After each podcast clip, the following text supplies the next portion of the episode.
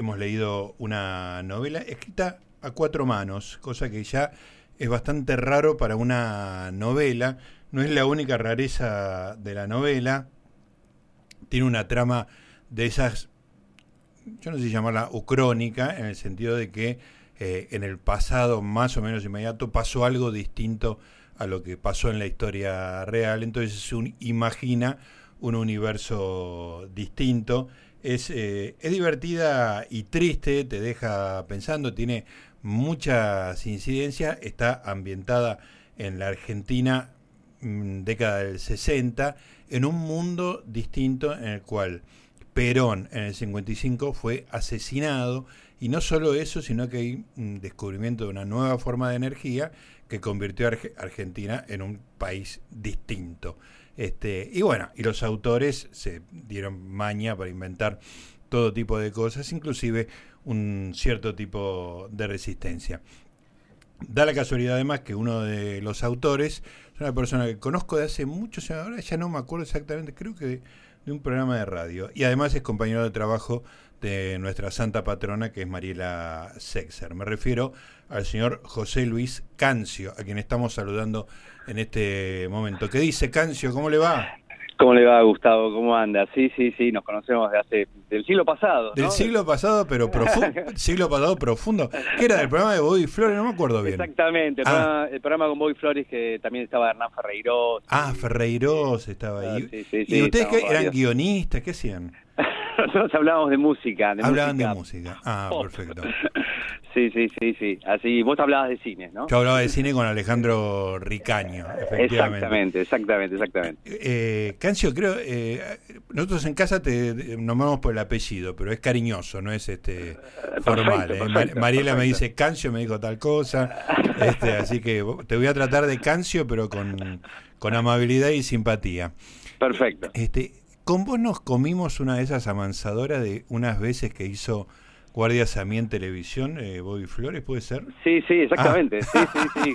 que tardábamos dos horas esperando para salir al aire, 15 minutos. Sí. Genial, era genial. Yo, yo he estado literalmente, pues yo me tenía que escapar del INDEC en esa época para hacer eso. Y creo que una vez estuve 12 horas eh, en, el estudio, en el estudio de América, ahí en, en Río Bamba, me acuerdo. era, un caos, era un caos. Pero bueno, la pasamos bien. Era divertido, que tocaban bandas, eh, nada, y éramos jóvenes además, ¿no? Exactamente, exactamente, exactamente, exactamente. Sí, sí, el delirio. Bueno, vamos a, eh, José Luis, vamos a nombrar a Guillermo Orce, que es tu compañero con el cual escribieron ambos la, la Oscilación, esta novela de la cual estaba hablando. Eh, y primero vamos a hablar un rato de la, de la novela, después te, te pregunto algunas cosas personales tuyas y tu relación con la escritura y con la, con la lectura. Este, ¿cómo, ¿Cómo es que una novela se hace a cuatro manos? Parece un proyecto medio raro en la práctica, digamos. ¿Cómo fue? Y la verdad que fue extraño, pero digamos surgió naturalmente. Digamos, yo empecé a escribir eh, empecé a compartir las cosas con Guillermo, Guillermo Orce, el otro escritor, digamos, con que escribí la novela. Guillermo empezó a corregir, me empezó a escribir cosas, empezamos a escribir juntos en Drive. Eh, al mismo tiempo, yo tengo experiencia de haber trabajado por trabajar en televisión y en cine, en trabajar de forma colaborativa, y Guillermo viene del mundo judicial, Guillermo Orce, y también trabajó de forma colaborativa, y hubo un momento, hubo un momento que surgió naturalmente, porque empezamos a corregirnos, a corregirnos, a corregirnos, y llegó un momento que no sabíamos quién había escrito qué. Ah, qué bueno. Eh, entonces surgió naturalmente. Qué bueno, qué bueno que se haya dado así, porque a priori si vos decís vamos a escribir una novela juntos, se termina mal. No, por supuesto, hubo, hubo charlas, hubo algunas discusiones, algunas ideas, algunos personajes, algunos capítulos, pero en principio, en principio nos, pusimos de acuerdo el tono, en ciertas cosas que no haríamos, eh, y después medio que empezamos como a corregirnos y fluyó. Claro. Eh, así que la verdad que en ese sentido fue bastante más simple de lo que pensábamos. Claro. Escúchame, esta es tu primera novela, habías escrito guiones, digamos, ¿no? Hay un salto cualitativo importante en la ambición de escribir una novela, ¿no? ¿no? Yo nunca escribí ni una novela ni un guion, así que es una pregunta, no una afirmación. No, no, sí, fue complejo. De hecho, cuando mm, empezamos a escribir la novela, eh, nos dimos cuenta que era súper complejo, que era súper complejo y, em, digamos, el salto de escribir guiones o de escribir eh, textos, ensayos, como escribía Guillermo, a escribir una novela y sobre todo en escenas o en capítulos. Yo digo escenas, ¿viste? Por el sí, sí, de medios. capítulos donde aparecen muchos personajes y ahí nos dimos cuenta que era como una súper complicado, que escribir una novela es re complejo, pero bueno, nos metimos en el baile y, terminamos haciéndolo, digamos. Esto, esto lo pregunto desde la ingenuidad más, este, más profunda. Yo imagino una novela, además, efectivamente, La Oscilación tiene muchos personajes, tiene varias líneas narrativas, después van confluyendo eh, sobre el final, pero me imagino tener, no sé, un tablero, un pizarrón con diagramas, digamos, para no perderse. ¿Es así o, o lo va llevando bien en la mente? No, sí, sí, lo teníamos, hubo un momento que lo teníamos en la mente, pero hubo otro momento donde tuvimos que ser muy metódicos y empezar a hacer como esquemas y sobre todo líneas de tiempo, porque justamente el tiempo en la novela, aparte que hay muchos personajes y muchos puntos de vista, eh, digamos, los, digamos, los puntos de vista de los personajes y los saltos temporales nos obligó como a armar una línea de tiempo narrativa un esquema, a dibujar un esquema, porque si no nos perdíamos. Claro. Y, fue complejo, sí, hubo un momento que tuvimos que hacer eso, tuvimos que hacer como esquemas de personajes, de espacios, de lugares. Eh, inclusive después cuando nos juntamos con la editorial, con la chicos de la editorial, con Andrea Leiva, Ariel Ides, eh, Agustín de Luca, también hubo como una charla al respecto, así que eh, la editorial de Ría nos, nos, ayudó mucho en ese aspecto. La, la complejidad era un tema en la, en la a resolver, digamos, ¿no? Este, para no meter la pata. Este. Sí, sí, sí, la complejidad, porque la, la, historia transcurre en Buenos Aires en 1964, pero hay varios capítulos que transcurren en 1950, en 1955, o sea, eh, hay saltos temporales, hay sueños, claro. Eh, hay otras dimensiones, entonces era y hay varias varios puntos de vista de, varios personajes, más allá que hay algunos que aparecen más, eh, eso, eso era complejo la novela. Pues es que me, me, hiciste acordar, no pasa en la novela porque se las arreglaron para que sea todo claro, pero hay una historia famosa de Hollywood, siempre la cuento mal, no sé si es Dashiell Hammett o Raymond Chandler, uno de esos que habían en Hollywood adaptaron eh, una de sus novelas, ¿no? Entonces llega un momento que se dan cuenta cuando arman el guion que no saben quién mató a fulanito. Entonces le mandan un telegrama a, Chandler o a Hamed, al que sea, y le dice, perdón, estamos viendo, estamos haciendo el guion que yo, ¿quién mató a Harry? Y, Chandler le contesta, no tengo la menor idea. Sí, sí, sí, creo que creo que es una... Eh, eh Hawks, le, Hawks le escribió en un momento a Chandler preguntándole... Por el halcón maltés, ¿no? Eh, sí, no sé si fue, creo que fue la otra la otra adaptación, creo que esa la hizo Houston. Ah, ok. Sí, sí, sí, sí, este, increíble. Es, genial eso, ¿no? como que en el fondo no es tan importante, ¿no? La, novela transmite otra cosa por ahí, más allá del detalle, ¿no? Qué bueno, qué bueno, qué bueno que pase eso. Nosotros tenemos miedo que por ahí el, lector se perdiera, tratamos, que no. Claro. Eh, sobre todo, sobre todo la novela también es, es, es importante para nosotros, mm, era importante, digamos, pero esperemos haberlo logrado, que es eh, que la, el lector interprete lo que pasa entre capítulo y capítulo. Claro. Porque hay, hay cosas que no se, no se cuentan, no se muestran directamente, sino que se sugieren.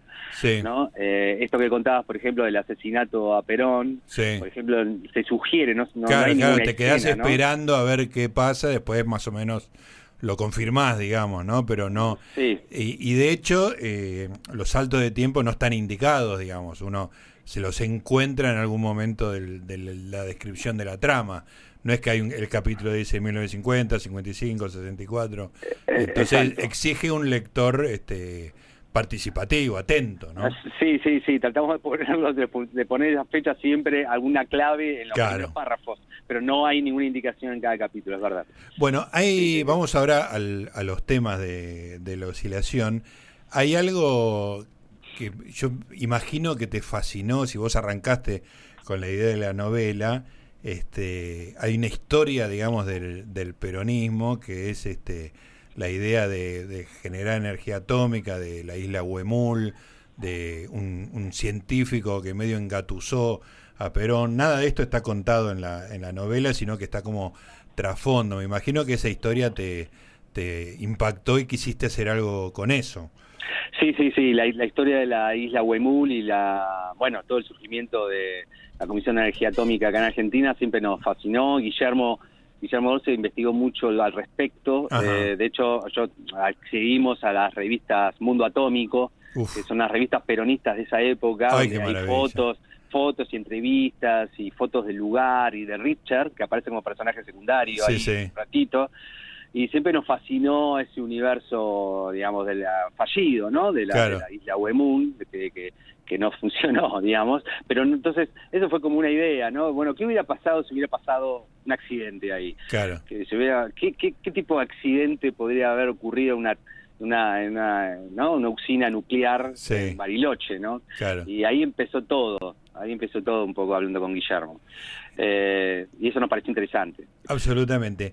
Y después está el tema de desplegar una imaginación, eh, es una palabra un poco pedante, pero creo que es la que corresponde, que es ucrónica, ¿no? Este, inventar un país a partir de condiciones que cambiaron en la, en la historia. Eso es muy, muy divertido, eh, pensarlo y desarrollarlo. Es riesgoso también porque eh, entran tantos elementos. Contame cómo lo ¿Cuánto tenías en mente y cuánto tuvieron que discutir entre ustedes para desarrollar eso, no? Sí, sí, fue complejo. Bueno, a, tanto a Guillermo eh, Orce como a mí nos gusta mucho la, nada, la fantasía, la ciencia ficción, las historias Philip Dick, no sé, Borges, y siempre nos pareció interesante esa idea y cuando nos, cuando nada, cuando pensamos como una especie de ucronía digamos, la imagina, digamos, o sea, una ucronía en el sentido de que una realidad alternativa, que hoy en día está muy de moda, y se dice multiverso, ah, claro, por, por todas las, películas, ¿no? De, de, Mickey Mouse y todas, todas esas cosas. Eh, pero bueno, en realidad es algo muy antiguo, eh, no existe en la literatura del siglo XVII, digamos, ¿no? Eh, Eso no lo sabía yo. Y sí, que es pensar como realidades alternativas. ¿Qué hubiera pasado si, no sé, este, no sé, si hubiera pasado otra cosa, ¿no? Sí, sí, sí. En realidad es como una idea filosófica. Claro. Eh, entonces nos eh, tratamos de imaginar un punto importante en el siglo XX en Argentina que fuera relevante, que fuera relevante y bueno, nos pareció que eh, ese momento de Argentina, o sea, el surgimiento de del, peronismo y de Perón era como lo más lo más relevante de alguna manera del siglo XX, entonces qué hubiera pasado si se hubieran alterado los acontecimientos históricos, ¿no? Eh, entonces a partir de ahí fue surgir la idea y después tratamos de meter algunas cositas este, relacionadas con la tecnología, ¿no? Y nos divertimos un poco en, relación a, porque también está esa, esa, hipótesis que es muy argentina, ¿no? ¿Qué hubiera pasado si hubiéramos ganado el Mundial 90? Claro, claro. ¿Qué hubiera, qué hubiera pasado? Sí, sí, si, le cobraban el penal a Higuaín. Claro, exacto. Si Canigia hubiera jugado el último partido contra Alemania. Entonces, bueno, ¿qué hubiera pasado si Argentina en los últimos 60 años fue una potencia mundial? ¿Qué hubiera pasado? Sí. Eh, entonces nos imaginamos ese universo, y pero bueno eh, como también nos gustan las distopías, también pensamos que podría ser una distopía, porque si no, no habría mucho que contar. ¿no? O sea, un universo que parece que está todo bien, que parece que está todo a full, la economía, la, la industria y las cosas, pero bueno, en el fondo hay algo que no está bien. Hay algo muy interesante, José Luis, en la oscilación, que es el hecho de que efectivamente es un país en el cual ha desaparecido el, el peronismo, es un país eh, pujante y opresivo al mismo tiempo.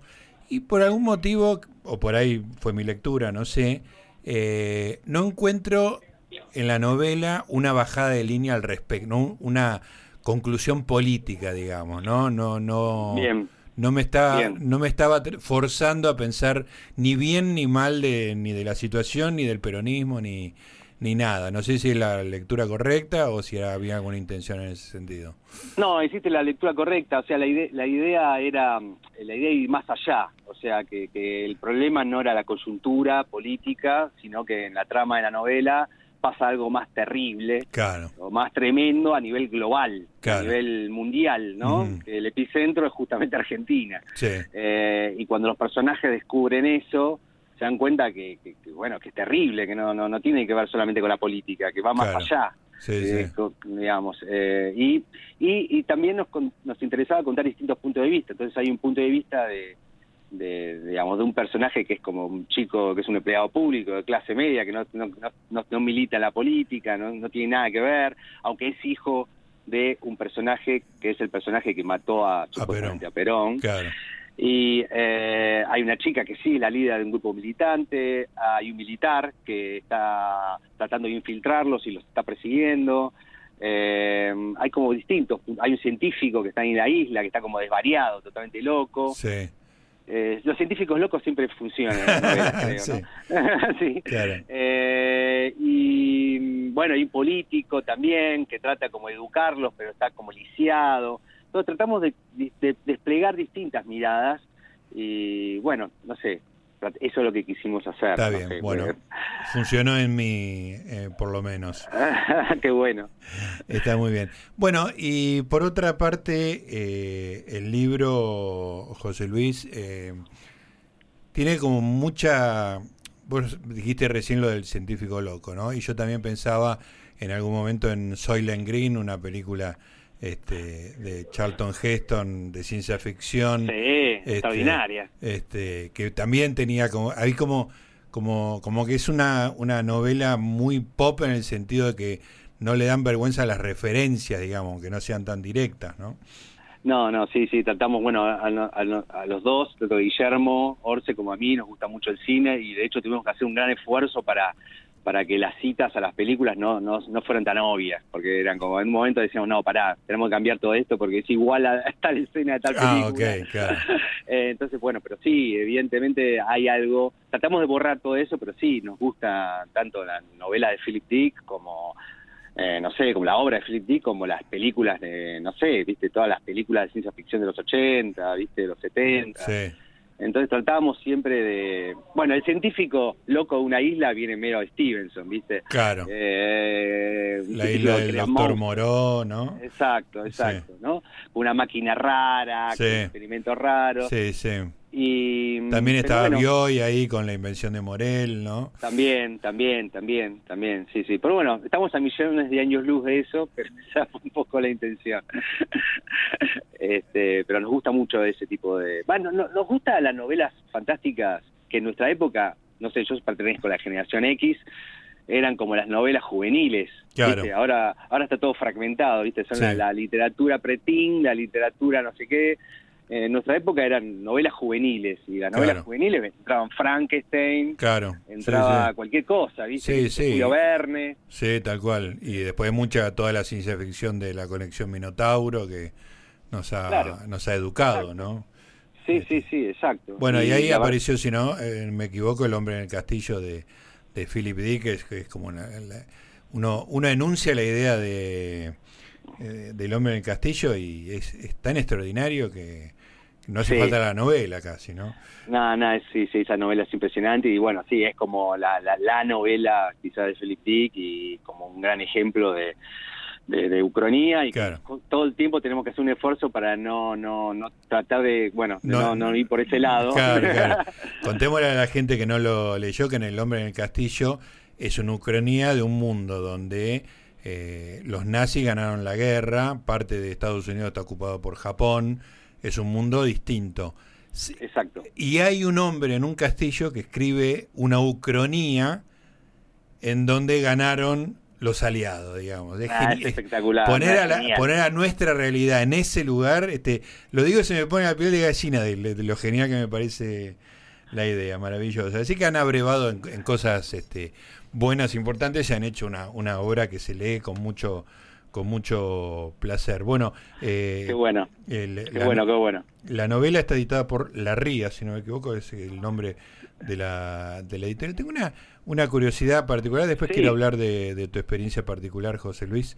Este, Porque la presión y la contratapa la escribe una directora de cine como Anaí Berneri. Este, ¿cómo, ¿Cómo es la relación con, con Anaí, que es una grandísima directora del cine nacional? Bueno, Anaí, eh, Anaí, por suerte, digamos, es una amiga, la conozco hace muchos años, pero digamos, pero le pasamos la, novela a ver si le interesaba, ¿no? Eh, y, enseguida nos hizo una evolución, nos hizo una corrección, unos comentarios y nos dijo que le interesaba. Ella viene del mundo cinematográfico, es muy talentosa. Inmediatamente, quizás mm, mm, yo lo, digamos, traté de que no se notara, pero creo, o, lo hice en forma inconsciente, pero ella inmediatamente me dijo que tenía como un aspecto cinematográfico sí, claro. momentos, ¿no? Que trabajaba, no sé, no sé en qué punto, eso habría que preguntar ahí, eh, pero, pero mm, eso le interesó y por eso aceptó y bueno, le estamos muy agradecidos porque fue genial lo que hizo Anaí, lo que escribió en la contratapa.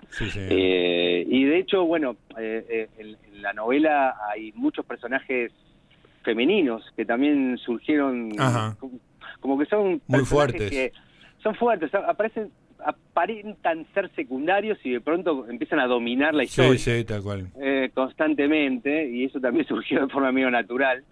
Eh, o sea, los hombres son como medios inútiles o fracasan en todos sus intentos, y las mujeres son las que llevan como adelante toda la trama. Claro. Este, así que eso te, supongo que quizás también le interesó. Está muy bien.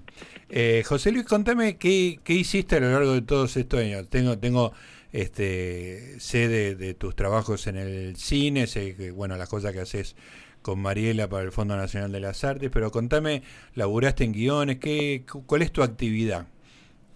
Sí, mira, yo trabajo como guionista de televisión y script doctor de guionistas de, cine y de básicamente de documentales, que es raro, siempre que digo esto es como raro porque la gente dice guionista de documentales, es como una cosa, como una especie de contradicción. ¿El documental acaso no sucede?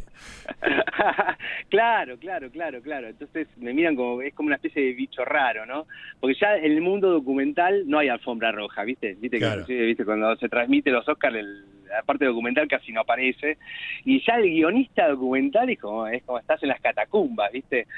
Eh, pero trabajo de eso en televisión eh, para, digamos, para, para, no sé, para ESPN. Trabajé muchos años para haciendo producciones para Canal Encuentro, eh, digamos, y ahora estoy con un par de proyectos eh, que a través de mecenazgo estoy moviendo a través de mi productor, se llama Tato Borstein, que es un documental sobre Alberto, sí, sobre Alberto Brescia, eh, un documental sobre Alberto Brescia, la biografía de Alberto Brescia. tenemos por suerte tenemos los derechos de la familia y estamos vamos a realizarlo, así que estamos muy contentos con eso. Escúchame, me, me, interesó mucho el, la idea del script doctor, o sea, del tipo que corrige, o bueno, explícalo vos, digamos, que hace un script doctor.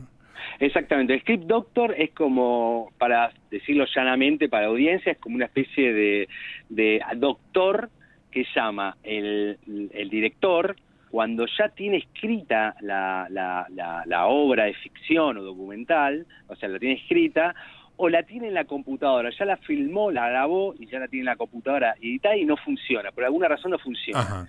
No, funciona porque le dice el productor, porque se le dice el distribuidor, porque él se da cuenta que no funciona y llama a un guionista para que se siente y vea la edición y, o lea lo que está escrito y haga como una corrección en muy poco tiempo, en dos o tres semanas. Ajá. Ah, encima es, es, así, express, un laburo rápido. Y puede llegar a ser express porque hay como cierta urgencia. Claro. Es como una especie de doctor, viste, que de, la guardia. Sí, sí, para Hacer cirugía más. Claro, que tenés que resolverlo sí o sí, claro. Sí, sí, sí. Y, y, es, es, muy gracioso a veces el, trabajo porque es como que te piden que sea hagas cirugía mayor, que digas, no, esto no funciona, esto no. Y cuando lo decís, te quieren matar. mal, se, se deprime, se pone mal, viste se, lloran, pero bueno, pero eso sí, ese es el trabajo un poco del script doctor. Sí, sí, hay, por supuesto que hay script doctor en todas partes del mundo y los guionistas de Hollywood, entre los guionistas en Hollywood, los script doctors son los más importantes del mundo y cobran cobran fortunas, claro. Fortuna, cobran por hora. Es una cosa impresionante. ¿Esto es, literal? Sí, sí, literal, literal, y cobran, cobran muchísimo plata no sería mi caso. claro. Pero escúchame, ¿y qué habilidad tiene que tener un script doctor? O sea, ver, porque no es que te dicen, no me sale esta escena, es algo peor, este, tengo todo este guion y hay algo que no funciona, tenés que... Claro, es decirle, por ejemplo, generalmente las historias están divididas en primer y segundo y tercer acto que pueden estar distribuidos de, otra, de cualquier forma. Sí. No importa si es una, un guion clásico o si es un guion eh, independiente, y entonces le tenés que decir, no, mira, el segundo acto no funciona, hay que hacerlo de nuevo. Totalmente. O, o no, mira, el tercer acto hay que cambiar este personaje y poner otro y lo, cual significa que tenés que reescribirlo en el primer y el segundo acto. Ajá. Entonces, a veces es cirugía mayor y son discusiones con el director, ¿no? Claro. Generalmente son documentales o películas donde no hubo un guionista. Mm. a veces pasa eso, por lo general. digo, ahí el chiste que nos reíamos del documental, eh, a veces los documentales se hacen sin tener una idea de lo que se va a hacer y así salen, ¿no? en algunos casos.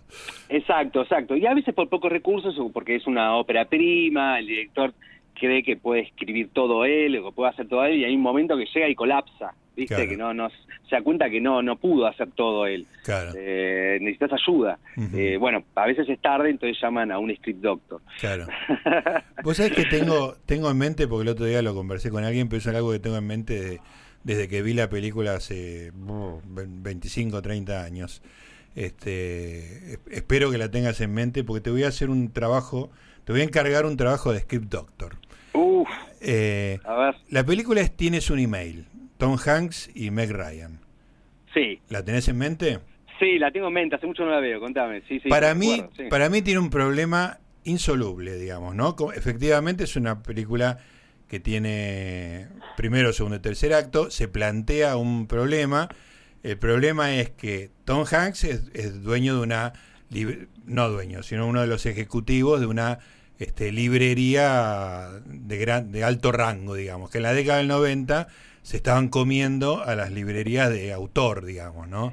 De barrio específica, que es lo que tiene Meg Ryan. Entonces, en la superficie el negocio de, Tom Hanks se está por comer al negocio de Meg Ryan.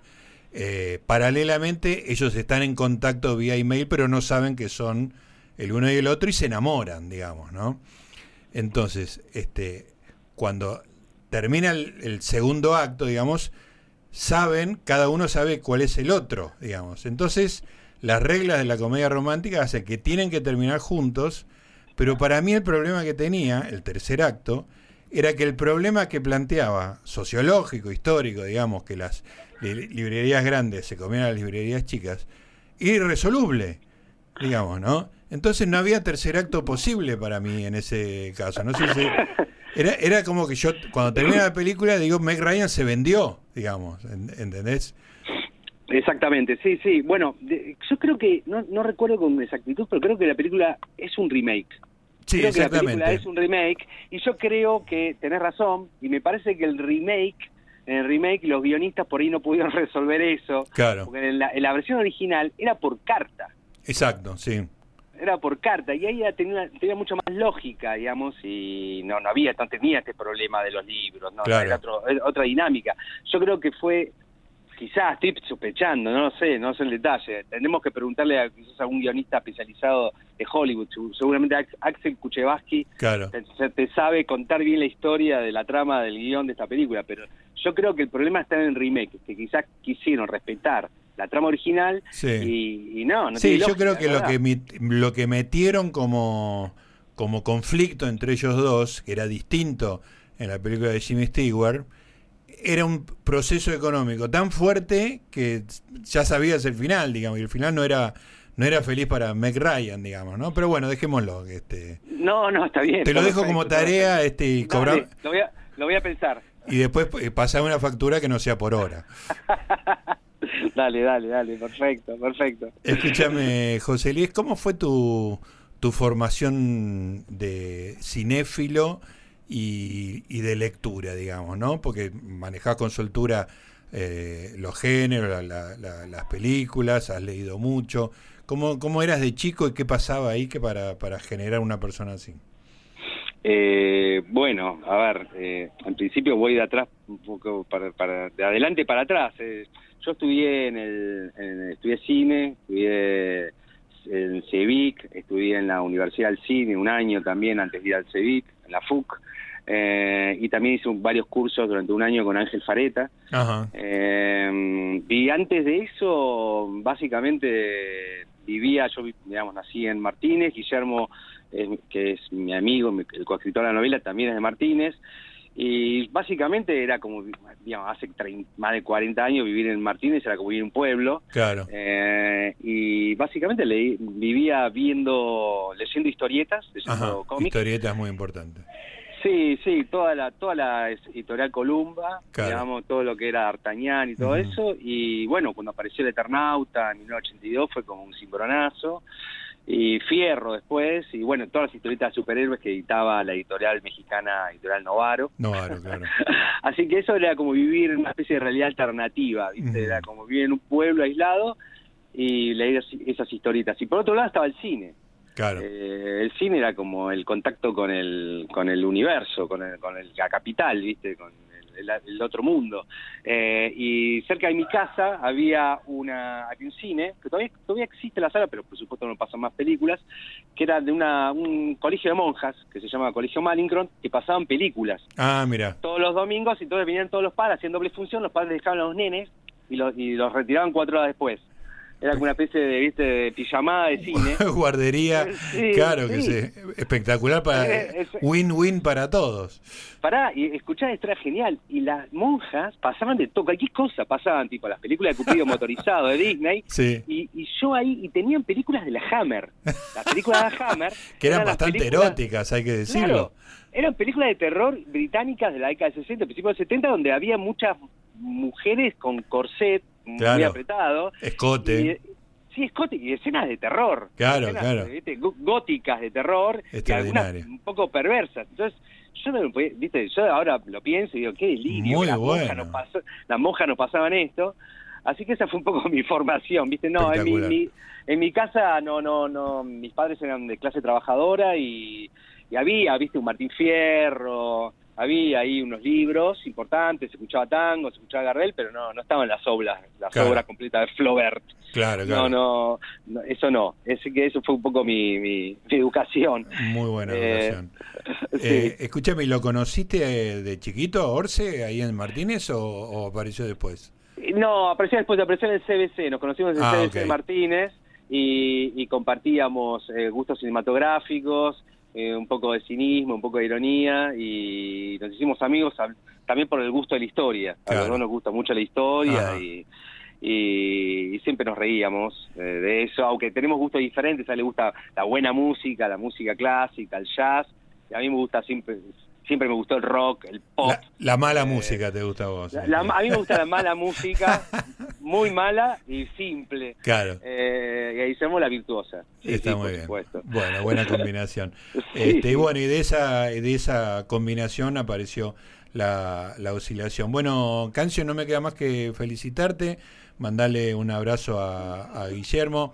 Este, disculpame que, te, que no, no los traje a los dos, digamos, a colación, pero por teléfono es un quilombo entrevistar a, a dos personas. Este, y además tenía ganas de hablar con vos en homenaje a, aquella, aquella jornada memorable de, de, los estudios de América. Bueno, buenísimo. Muchas gracias, Gustavo. Saludos a Mariela y nada, mil gracias por todo. Por favor, un abrazo. Ahí estaba José Luis Cancio, junto con Guillermo Orce, autor de La Oscilación una novela de ciencia ficción ambientada en el futuro, no, en 1964 en la Argentina.